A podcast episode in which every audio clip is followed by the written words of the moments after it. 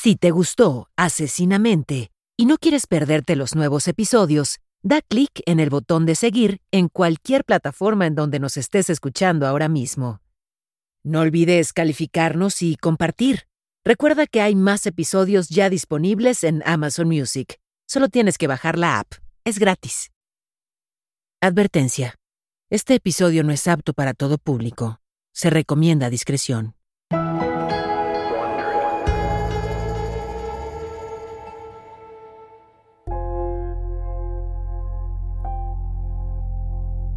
El 23 de julio de 1995, dos hombres en dos estados diferentes miraron al cielo e hicieron el mismo descubrimiento. Alan Hale en Nuevo México y Thomas Bob en Arizona detectaron un cometa que no aparecía en ningún mapa celestial de ese momento. Ambos informaron de su observación a la Unión Astronómica Internacional y a ambos se les atribuyó el descubrimiento del cometa C 1995 diagonal 01, o lo que ahora se conoce como el cometa Hale-Bopp. El cometa era tan brillante que podía verse con un telescopio normal. En ese momento fue el cometa más lejano descubierto por un aficionado. Durante 18 meses ni siquiera fue necesario usar un telescopio para ver la estela. Era asombrosamente brillante.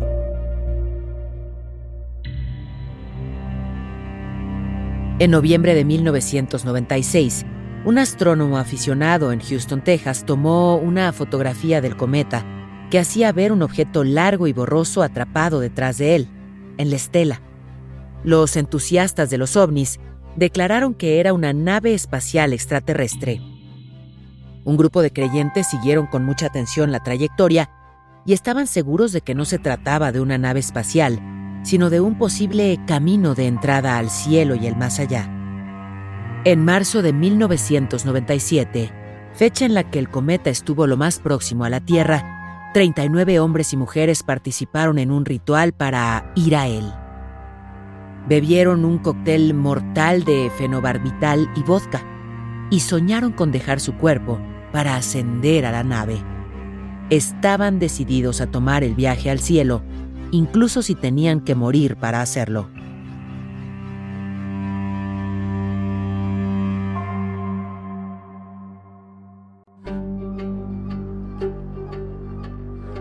Soy Paola Rojas y esto es Asesinamente, un podcast basado en los análisis de la enfermera psiquiátrica y ex agente especial del FBI, Candice DeLong. En esta serie, nos adentramos en lo más profundo y oscuro de la psique criminal. Acompáñame mientras exploramos la mente de los criminales más infames. Episodio con episodio, te relataré los casos más escalofriantes que han estremecido a la sociedad y dejaron una marca indeleble en la historia. Me sumerjo, junto contigo, en los perfiles psicológicos que han desconcertado a los expertos en una búsqueda por comprender sus patrones y motivaciones. Esto es Asesinamente. En este episodio, el culto Heaven's Gate. En el exclusivo barrio Rancho Santa Fe en San Diego, California, 39 miembros de un grupo religioso conocido como Heaven's Gate trabajaban arduamente en su proyecto de ascendencia. Filmaron videos para sus familiares y amigos sentados en sillas de plástico en el patio trasero de su mansión. Grabaron a dos personas por video, uno al lado del otro. No lo hicieron para poner al día a sus seres queridos sobre sus vidas, no. Estas eran despedidas, algunas dirigidas a familiares y amigos con los que no habían hablado en más de 15 años. Todos los miembros eran inquietantemente similares. Tanto hombres como mujeres tenían el mismo corte de pelo y camisas holgadas de manga larga. Parecían uniformes sin género. A veces sus voces se quebraban de emoción, pero sobre todo se reconocían alegres. El grupo aseguraba que era la graduación de su aula terrenal y que se disponían a elevarse al reino de los cielos. En sus grabaciones anunciaron que había llegado el momento de deshacerse de sus vehículos, los cuerpos físicos que ocupaban en la Tierra, para que sus almas pudieran regresar a su creador. Desde el inicio del grupo en 1975, creían que una vez que sus mentes y cuerpos hubieran completado una metamorfosis al siguiente nivel, aparecería una nave espacial y los llevaría de regreso a su hogar celestial a su interpretación del cielo. Por eso, cuando apareció el cometa Hale Bob y se anunció que iba perseguido por un supuesto ovni, el líder del grupo, de 65 años, proclamó que esta era la señal que tanto esperaban. La fecha para su ritual se fijó el 22 de marzo de 1997. Ese sería el día en que el cometa estaría más cerca de la Tierra y finalmente ascenderían a un plano superior. Cada pocos minutos, a partir de las 7.20 pm de ese 22 de marzo hasta las 8.49 pm, los 39 miembros comenzaban un proceso cuyo primer paso era llenar un registro de salida. Durante años, cada vez que un miembro abandonaba la base de operaciones, registraba su nombre, la hora a la que se fue, cuánto dinero llevaba y la hora prevista de regreso, pero ese día, en lugar de una hora de regreso, los miembros llenaron esa columna con signos de interrogación, guiones o frases de despedida. Completado el registro, 15 miembros del grupo procedieron a tomar varias cucharaditas de puré de manzana mezclado con fenobarbital y vodka. Se cubrieron la cabeza con bolsas de plástico sujetas con bandas elásticas, se acostaron en uno de los muchos colchones y literas que había en la casa y pusieron sus brazos a los costados pacíficamente. Cuando fallecía algún miembro por envenenamiento, otra persona del grupo les quitaba la bolsa de plástico y los cubría con una tela púrpura de 90 por 90 centímetros sobre su cara y pecho. Dos días después, el lunes 24 de marzo por la mañana, los miembros que aún estaban vivos publicaron en su sitio web un gran aviso de alerta en color rojo y parpadeante. Querían advertir a todos los humanos de la Tierra que la cita del Hale Bob cerraba el ciclo de ascendencia al cielo. Justo después le tocaba a un segundo turno de 15 miembros tomar su dosis de mezcla mortal. El líder del grupo estaba en este segundo turno. Su lugar de descanso final fue la cama tamaño king del dormitorio principal. El día después, el martes 25 de marzo, los nueve miembros restantes siguieron a los demás hasta la muerte. Ese día, Rio D'Angelo, un exmiembro de Heaven's Gate, recibió un paquete por correo en su lugar de trabajo en Los Ángeles. Esperó hasta esa noche para abrirlo. Contenía una carta y dos cintas de video. A la mañana siguiente, Río le dijo a su jefe, Nick, que pensaba que el grupo había muerto. Le pidió que lo llevara a la propiedad de Rancho Santa Fe para verificarlo. Cuando entró a la casa, Río gritó para llamar a cualquiera que pudiera estar vivo todavía. No hubo respuesta. Veinte minutos después, salió de la casa con la cara totalmente pálida. Le dijo a su jefe lo que vio, que lo hicieron. Luego, hizo una llamada anónima al 911 e informó del suicidio masivo. Un ayudante del sheriff de San Diego fue el primer oficial en responder a la escena, creyendo que podría ser una broma Llegó tres horas y 32 minutos después de la llamada anónima. Cuando entró por una puerta lateral, inmediatamente sintió el olor de los cuerpos en descomposición. Pidió refuerzos que llegaron en cuestión de minutos. Después de contar 10 cadáveres, los agentes salieron de la casa para ponerse mascarillas y guantes quirúrgicos. Volvieron a entrar y revisaron uno por uno los 39 cuerpos en busca de signos vitales. Los oficiales estaban tan abrumados por los gases que ellos mismos tuvieron que ser llevados a la sala de emergencias. Otros miembros de la policía y técnicos con máscaras antigas revisaron la casa. No había signos perceptibles de sangre o traumatismo. Todos los cuerpos yacían sobre colchones o literas y con los brazos puestos pacíficamente al costado. La casa estaba impecablemente limpia. La apariencia andrógina y la descomposición de los cuerpos llevaron a la policía a creer que todas las víctimas eran hombres, pero el grupo en realidad estaba conformado por 21 mujeres y 18 hombres, lo que es aún más desconcertante. Seis de los miembros masculinos habían sido castrados. Los 39 miembros vestían pantalones negros deportivos y camisas negras con un parche en el brazo que decía Heaven's Gate. También Llevaban tenis negros nuevos de la marca Nike. La policía encontró una licencia de conducir, un certificado de nacimiento, pasaporte, una libreta de espiral, bálsamo labial, un billete de 5 dólares y 75 centavos en monedas de 25 centavos. Al pie de cada colchón había una pequeña bolsa de viaje. Todos los cuerpos, excepto dos, estaban cubiertos con sábanas color púrpura. Los dos últimos miembros que murieron llevaban bolsas de plástico sobre sus cabezas aseguradas con bandas elásticas. La policía encontró recetas escritas a mano para mezclar y tomar el cóctel de fenobarbital y vodka. Después de que se realizaron las autopsias, el médico forense del condado de San Diego informó que la causa de la muerte de casi todas las víctimas fue asfixia. Solo tres tenían niveles letales de fenobarbital en sus sistemas. Aunque muchos de los que informaron sobre esta tragedia dijeron que se trató del mayor suicidio masivo registrado en los Estados Unidos, los 39 miembros de Heaven's Gate no habrían estado de acuerdo. Creían que el suicidio los mantendría aquí en la Tierra y que lo que estaban haciendo se llamaba la ascensión. El investigador jefe del caso lo consideró 38 asesinatos y un suicidio.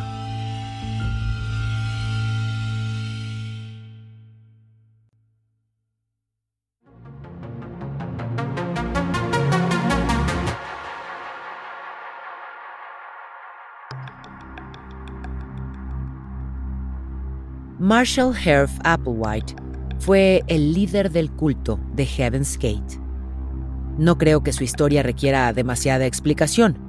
Lo que resulta realmente interesante es hablar sobre sus víctimas, porque los seguidores del culto no eran enfermos mentales. Marshall Herf lo era.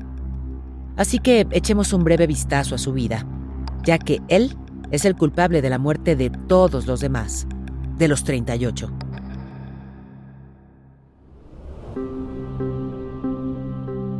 Marshall Herf Applewhite Jr., o simplemente Herf, nació el 17 de mayo de 1931 en Sport, Texas. Fue el segundo de cuatro hijos de Marshall Herf Applewhite padre, un conocido ministro presbiteriano. Se graduó en filosofía en la universidad en 1952. Se casó ese año con su novia que conoció en la secundaria. Ella también era de una familia profundamente religiosa. La pareja se mudó a Virginia, donde Herf se matriculó en el seminario. Dejó la escuela temprano para convertirse en director musical de una iglesia presbiteriana en Gastonia, Carolina del Norte. Allí, en 1953, nació su hijo, Herf F. Un año después, Herf fue reclutado por el ejército y cuando completó el servicio se mudó con su familia a Denver y obtuvo una maestría en música y teatro musical en la Universidad de Colorado. Era un vocalista extremadamente talentoso y con su voz de barítono se convirtió en una estrella del teatro musical local de Denver. En 1960, el mismo año en que nació su hija, aceptó un trabajo para enseñar música en la Universidad de Alabama pero cuatro años más tarde, Herf fue despedido tras tener un amorío con un estudiante hombre. Cuando su esposa se enteró de su vida sexual secreta, lo dejó abruptamente y se llevó a sus dos hijos de regreso a Texas. Herf optó por decirle a sus padres por qué lo dejó su esposa. En su miseria por la situación, decidió tomar el toro por los cuernos y hablar de esto con todas las personas importantes para él. Su padre encabezaba esa lista. Su padre era un pastor muy exitoso de lo que hoy llamamos una super iglesia. Tenía muchos seguidores y siempre había sido una luz guía en su vida, así como una fuente profundamente importante de consuelo y amor. Herf amaba y respetaba inmensamente a su padre, e incluso, a los 30 años, todavía buscaba su aprobación.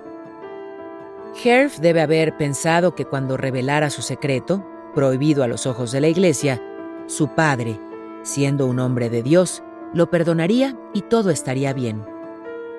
Pero no podía estar más equivocado. Hay que recordar que esto fue en una época en la que ni siquiera se mencionaba la palabra homosexual. Lo que le dijo su padre fue, ¿qué clase de pecados he cometido yo que Dios me ha dado un hijo como tú? Y lo despreció. A partir de aquí se puede comenzar a ver el problema. ¿Puedes ver a dónde va esto? Applewhite encontró trabajo como profesor de música en una universidad católica en Houston. De 1966 a 1970 actuó en 15 papeles diferentes en la gran ópera de la ciudad. Y durante un tiempo breve vivió un estilo de vida abiertamente gay. En 1970 finalmente consiguió su gran oportunidad, ser el barítono principal en la ópera americana La balada de Baby Doe. Desafortunadamente nunca interpretó el papel. Le entregó al maestro del coro una carta de su psiquiatra y se retiró de la producción. El maestro contó que Applewhite sentía que el rol era demasiado para él y citó problemas de salud emocional. A los 33 años renunció a su cátedra cuando los administradores se enteraron de que estaba teniendo una aventura sexual con un estudiante.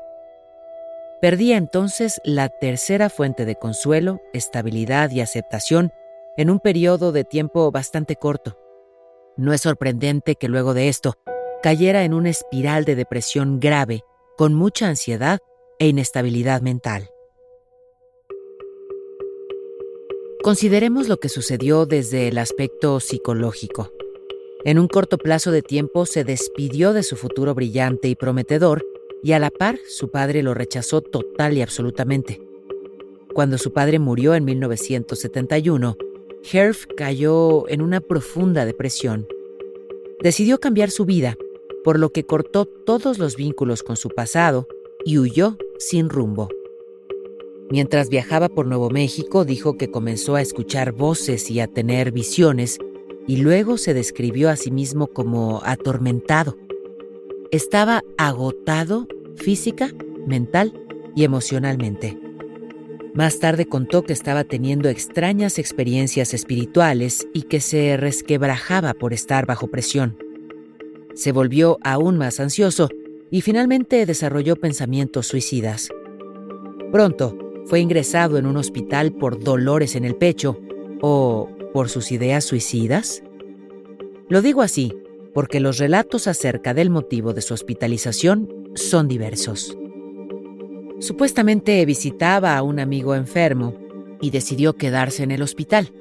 Su hermana mayor, Luis, en cambio, sostuvo que estuvo al borde de la muerte por un ataque cardíaco, mientras que otros creían que estaba buscando ayuda para reprimir su homosexualidad, lo que en aquellos días habría significado un ingreso psiquiátrico.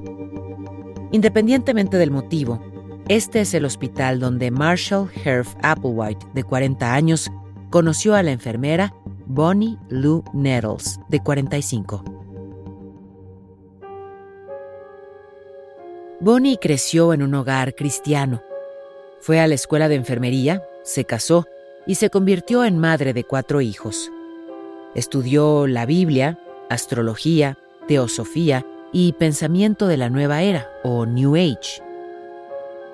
Bonnie llevaba a cabo sesiones de espiritismo y afirmó haber recibido consejo de un monje fallecido del siglo XIX llamado el hermano Francis.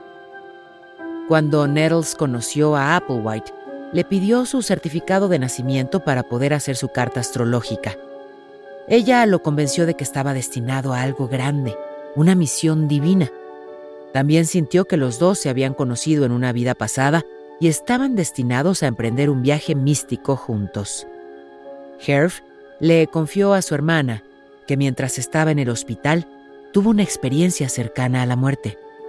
Luego, le contó que conoció a una enfermera llamada Bonnie, quien le dijo, estoy segura de que Dios te trajo de regreso por una razón. No es que estés loco, no es que estés enfermo, no eres un fracaso. Simplemente, no me has conocido todavía. Yo tengo las respuestas que necesitas. Bonnie tenía problemas mentales muy graves. A pesar de esto, era de personalidad fuerte y se hacía escuchar en todos los sentidos. Las personas psicóticas que están en un estado mental sugestionable como Herf pueden ser influenciadas fácilmente. Él abrazó todas las extrañas creencias de Bonnie como si fueran suyas. Ella realmente creía que serían transportados desde el planeta Tierra a través de las puertas del cielo, el Heaven's Gate. Ella le infló la cabeza con sus delirios y abrazó sus creencias como el modelo de su propio camino para poder seguir juntos. Finalmente, con Herb, su vida tuvo claridad. Ella dejó a sus cuatro hijos para estar con él en la búsqueda de su visión, pero su vínculo no era romántico ni sexual. Herb había adoptado el concepto de que, para llegar al cielo, uno debía ser puro a los ojos de Dios, y en su mente, el sexo excluía la pureza. Esto tiene sentido debido a su propia historia sexual, no por un tema bíblico. El sexo con la persona equivocada había arruinado su vida, por lo que renunciar a tener sexo por completo lo mantendría fuera de problemas. En definitiva, no confiaba en sí mismo, por lo que hizo del celibato una virtud. Finalmente, en enero del 73 los dos decidieron salir al mundo y encontrar su misión. Al hacerlo, abandonaron a sus familias. Bonnie se reunió con su hija de 19 años y su hijo de 13 para despedirse. Esta fue la última vez que la vieron.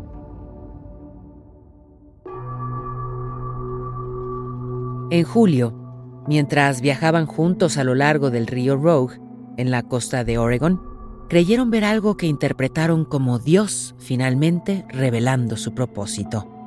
Algo que vieron en el cielo nocturno les recordó un escrito que se menciona en la Biblia. En el libro lo describen como una nube, pero ellos pensaron que en realidad era una nave espacial. Y como lo profetizaba la Biblia, predijeron que con esa nube podrían ser martirizados para después resucitar. Comenzaron a referirse a sí mismos como Do, y ti, sí, como las notas musicales, lo que refleja su formación musical y el amor de Bonnie por el musical The Sound of Music, que en español recibió el nombre de La novicia rebelde. Otros nombres que utilizaron fueron Bo y Pip y Guinea y Pig. Herf incluso le cortó el cabello a Bonnie, igual al suyo. Sus creencias eran una combinación de cristianismo, Armageddon, ovnis y temas de libros populares de ciencia ficción. Do también llegó a creer que la agitación sexual que había experimentado era el resultado de que su cuerpo estuvo bajo la influencia de un ser del siguiente nivel. Un punto de inflexión significativo para Do y Si ocurrió el 14 de septiembre de 1975. Ese día organizaron una reunión en Waldport, Oregon, para convocar colgaron folletos que preguntaban acerca de la existencia de los ovnis. ¿Por qué están aquí? ¿A qué han venido? ¿Cuándo se irán? Se presentaron casi 200 personas al evento. Doisy se presentaron y le dijeron a la audiencia que pronto vendría una nave espacial para llevarlos al cielo. Dijeron que no eran humanos, sino extraterrestres atrapados en cuerpos humanos. Advirtieron que el mundo estaba a punto de ser reciclado y solo aquellos que fueran capaces de abordar la nave espacial se salvarían. Su objetivo era encontrar la eternidad. Lo interesante es que para ellos no era necesario morir para ir al cielo. Creían que se requería la posesión de un cuerpo físico, vivo, para abordar la nave espacial. Sin embargo, para llegar a ella lo harían por medio de una transformación física y química, y luego el cuerpo en sí sería resucitado en el espacio. Fue un proceso que llamaron la metamorfosis del individuo humano. Y para completar con éxito esta metamorfosis era necesaria una ruptura total con el pasado. ¿Eso te atrae? Bueno, en esa primera reunión atrajo a 25 personas. Estas personas cortaron lazos con sus trabajos, sus familias y sus propiedades y siguieron a Do y así a un campamento en Colorado. Los miembros reunieron sus recursos para obtener alimentos. Tomaron clases acerca de cómo relacionarse, impartidas por Do y Si. A partir de ahora, el contacto físico y el romance estaban prohibidos. Adoptaron apariencias unisex. Do y Si dijeron que esto era necesario para salir de sus vehículos humanos y prepararlos para el siguiente nivel, sin género. Cualquiera que quisiera irse era libre de hacerlo, pero los que se quedaron en el campamento, que luego llamaron su central, debían seguir las reglas. ¿Cuáles eran las reglas? No había sexo, ni drogas, ni alcohol, ni cafeína, ni niños. Los niños no eran elegibles porque la decisión de subir a la nave espacial debía ser tomada por cada individuo. Quienes se quedaron en el campamento tenían que comunicarse con Do o Si cada 12 minutos y trabajar en su meditación. Estaban preparándose para conectar su mente con el siguiente nivel. A todos se les asignó un compañero de control para asegurarse de que cumplían las reglas. Los escépticos fueron enviados a zonas de descontaminación lejos, lugares donde la nave espacial que esperaban no se presentó. El proyecto de la metamorfosis del individuo humano se movió constantemente, permaneciendo principalmente en campamentos, siempre a la espera de la llegada de la nave espacial. Se levantaban al amanecer, buscaban comida y repartían literatura a otros terrícolas. El éxito de la reunión de reclutamiento de Walport atrajo la atención de los medios, lo cual llevó a un aumento en la adhesión de casi 200 personas. En el otoño de 1975 la secta fue infiltrada por dos sociólogos. En 1976, uno de esos sociólogos, Robert Bosch, publicó formalmente sus observaciones. Do y Ti se convirtieron en el reír de todo el país. La secta perdió a la mitad de sus miembros, pero eso solo provocó que Do y Ti se volvieran más nómadas y reservados sobre su paradero. Entonces, ¿qué pasó con esos seguidores? Esa historia es la más interesante de todas. Si todos ellos también tuvieran una enfermedad mental grave, sería más entendible que siguieran las reglas estrictas y escandalosas que Herf y Bonnie impusieron. Pautas que incluían castrarse a sí mismos para que un ovni los transportara a las puertas del cielo algún día. Pero estas personas, inteligentes, talentosas y exitosas, creyeron en las enseñanzas de sus líderes sin ninguna prueba, hasta el punto de suicidarse. Sí, sí lo creían. Y no, no eran personas enfermas mentales. Ni siquiera fueron abusados sexualmente mientras estaban en el culto. ¿Cómo sucedió esto? ¿Era Herf simplemente un gran estafador o un criminal hasta la médula? No, estaba gravemente enfermo. Como se describió anteriormente, muchos líderes de sectas no están enfermos. De hecho, la mayoría de ellos no lo están. Pero Herf sí lo estaba. Entonces, ¿cómo influyó en estas personas para que vivieran en condiciones más estrictas que una prisión? Como dormir tres personas en una cama en turnos de ocho horas, ir al baño frente a otras personas y sonreír cada vez que se les decía que lo hicieran? Todos en el culto obedecían y nadie se quejó. Cualquiera de ellos podría irse cuando quisiera. Eso no está en duda. Eran libres de irse. Pero ¿Eran dueños de sus mentes? ¿Realmente tenían libre albedrío? Los expertos dicen que no. Cuando se trata de sectas, el concepto de libre albedrío puede ser un área gris.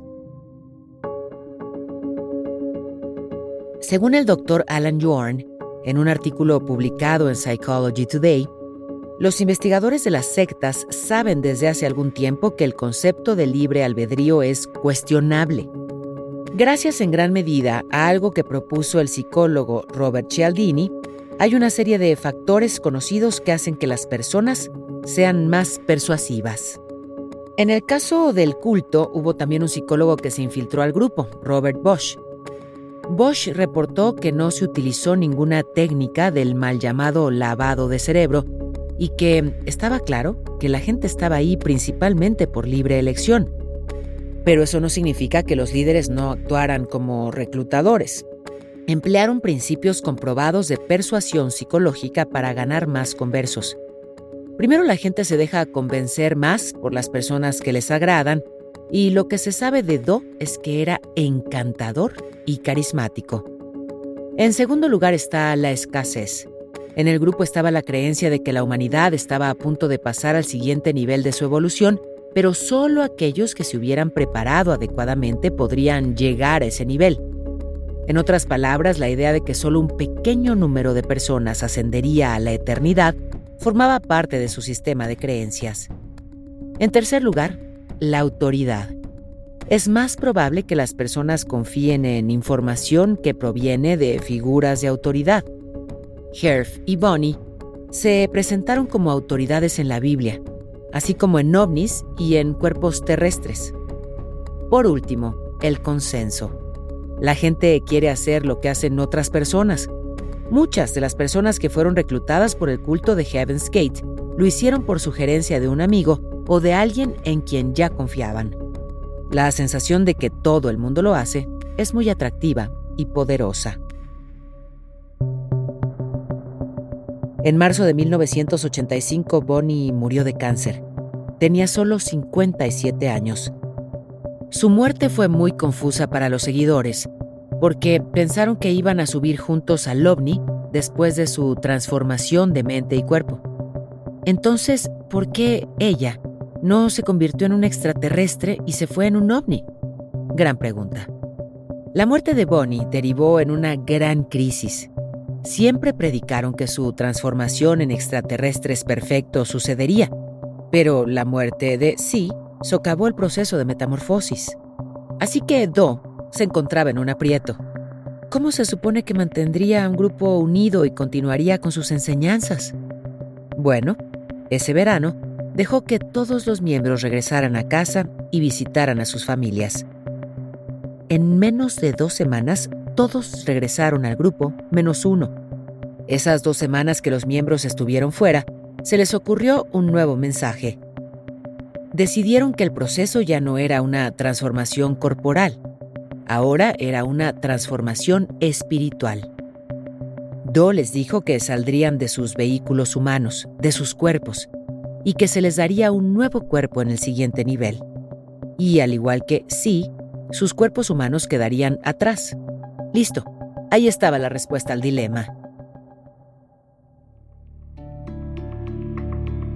Hasta este punto el mensaje siempre había estado en el proceso, pero con esta nueva enseñanza, la lealtad de sus seguidores pasó del mensaje al mensajero, y Do aprovechó para añadir más reglas. Esto no es inusual cuando sucede algo en una secta que socava totalmente su sistema de creencias, ya que genera algo llamado disonancia cognitiva. Así lo afirma un artículo publicado en Psychology Today por el doctor Matthew Sharp en 2020. La disonancia cognitiva, según él, es un estado mental que se manifiesta en la tendencia a sobrevalorar cualquier cosa en la que se haya invertido demasiado dinero, demasiado tiempo o demasiada energía emocional. Pero, ¿qué tiene que ver eso con el culto de Heaven's Gate?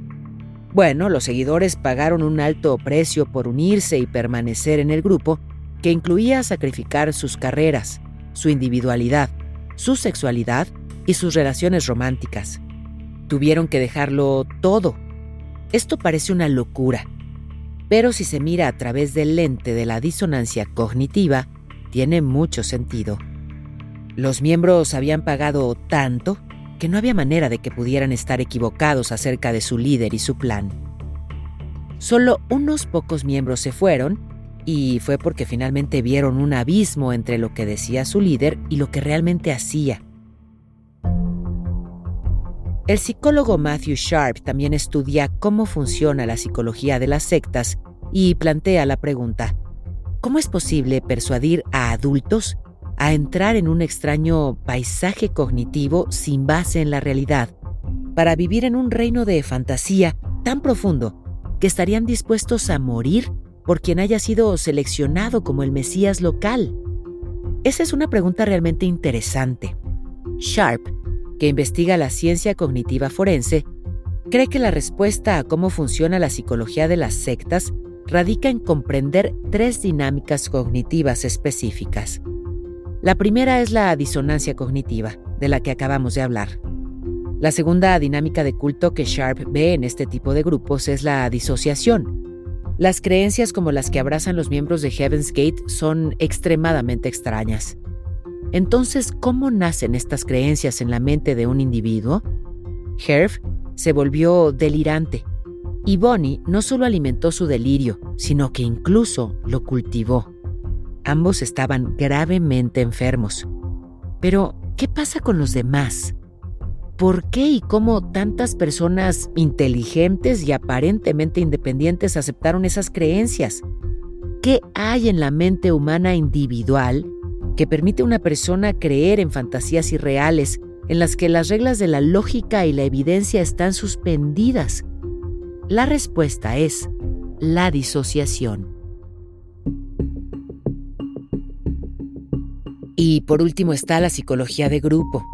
La persona promedio que no está enferma ni bajo la influencia de nada ni de nadie no consideraría ni creería seriamente una idea tan extraña como la de un ovni escondido detrás de un cometa que lleva a los terrícolas a las llamadas puertas del cielo.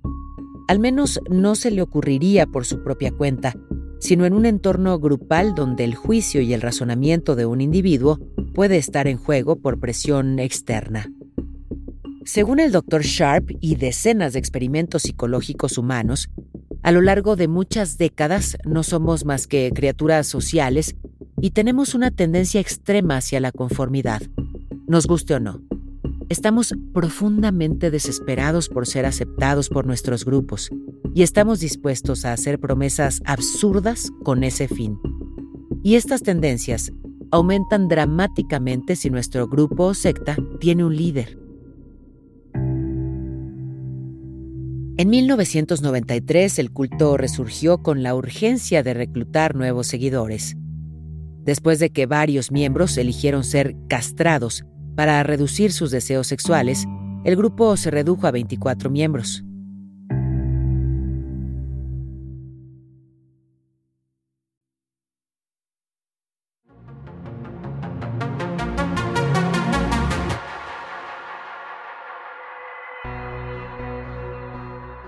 Principios de enero de 1994 dieron un último empujón. Vendieron todas sus posesiones y viajaron por todo Estados Unidos para celebrar reuniones públicas y realizar entrevistas con los medios. Ese mismo año se puso en marcha el plan de suicidio grupal. Si bien siempre se habían opuesto al suicidio, después de la tragedia de la secta Branch Davidian en Waco, Texas, en 1993, cuando una incursión de la policía resultó en un incendio accidental del centro del culto, causando la muerte de 76 personas, Do se volvió más paranoico respecto a una posible interferencia por parte del gobierno. Encuestó abiertamente a cada miembro del culto para conocer sus pensamientos acerca del dejar sus cuerpos. Creó una nueva lógica, mediante la cual eran ellos mismos quienes elegían ascender o permanecer en la tierra y rechazar la promesa de la vida eterna como seres perfectos. Los miembros verdaderamente suicidas ahora veían el suicidio como la opción de salir de un mundo que les había rechazado desde hace mucho tiempo. Luego, en julio de 1995 llegó la noticia del cometa. El Hale Bob era prácticamente el retorno de Jesús a la Tierra. En una publicación en Internet en 1995, Do escribió que él ocupaba la misma posición que Jesús en la sociedad actual. La publicación en línea se tituló Jesús encubierto emerge antes de la partida. Muchas personas que sufren un delirio psicótico eventualmente desarrollan una idea religiosa en su delirio. Do realmente pensó que era Jesucristo. Cuando los medios dieron con Rio D'Angelo, el único miembro del culto que sobrevivió el incidente, él comentó que iba a extrañar a sus amigos y que aún creía en la misión del grupo. Creía que Do era un líder honesto y afectuoso, cuya misión no era más que ayudar a los miembros del culto a deshacerse de sus contenedores humanos para emprender un viaje hacia una existencia superior. Sin embargo, Un mes antes de los suicidios, D'Angelo sintió que debía dejar el grupo y convertirse en un mensajero para el mundo. Se acercó a Do para comentarlo, quien estuvo de acuerdo en que D'Angelo debía comunicar el mensaje. Hubo un puñado de exmiembros de Heaven's Gate que dijeron que los medios tergiversaron al grupo. Por fuera del evento, dos miembros más se suicidaron queriendo alcanzar a sus hermanos y hermanas en su hogar celestial. El líder de Heaven's Gate, Marshall Herf Applewhite, era, según todos los indicios, muy carismático y simpático, y sus seguidores le creyeron que fue elegido por Dios para ascender al cielo con sus seguidores a cuestas. Herf se suicidó y mató a otras personas. Los líderes carismáticos han aparecido muchas veces en la historia mundial. ¿Podría algo como esto pasarte a ti? Quizá. ¿O no? Somos una especie conformista, pero también podemos pensar por nosotros mismos y resistir los impulsos que dirigen el comportamiento de las sectas. No todos los que estuvieron expuestos al culto de Heaven's Gate se unieron. Algunos de ellos, aunque se unieron, luego de uno o dos años dijeron gracias, pero no gracias. ¿Tuvieron suerte? ¿O simplemente fueron pensadores independientes? Quizás sí, quizá no. Casi todos los análisis en Asesinamente se han centrado en el asesino y sus motivaciones. Pero para entender este culto, es muy importante repasar toda la historia. Es de vital importancia que comprendamos por qué nos comportamos así, en grupo. Ser arrastrado por una secta suicida acabó con la vida de 38 jóvenes. No dejes que te pase.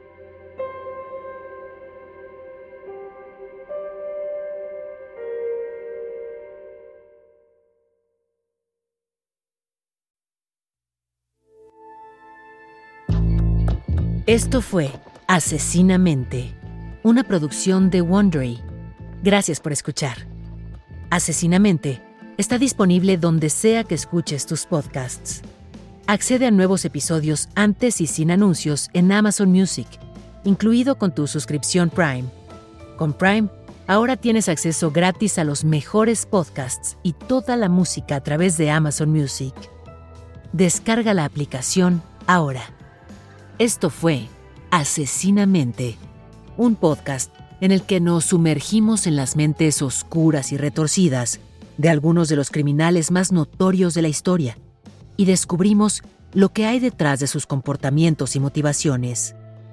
Asesinamente es conducido por mí, Paola Rojas, y producido por Exile Content Studio. Coordinadora de producción, Verónica Hernández. La traducción y localización es de Kraken Comunicación y Mario Conde. Supervisión de traducción, Verónica Hernández. La grabación estuvo a cargo de Pedro Aguirre en los estudios de Exile Content. El diseño sonoro es de Hugo Mendoza, Gonzalo Messi y Pachi Quiñones. Producción ejecutiva de Carmen Graterol e Isaac Lee. Daniel Batista dirige el área de audio en Exile Content Studio. The Wondery, la producción es de Carlota Aparicio. Y la producción ejecutiva es de Sarah Barrett, Jessica Radburn y Marshall Louis.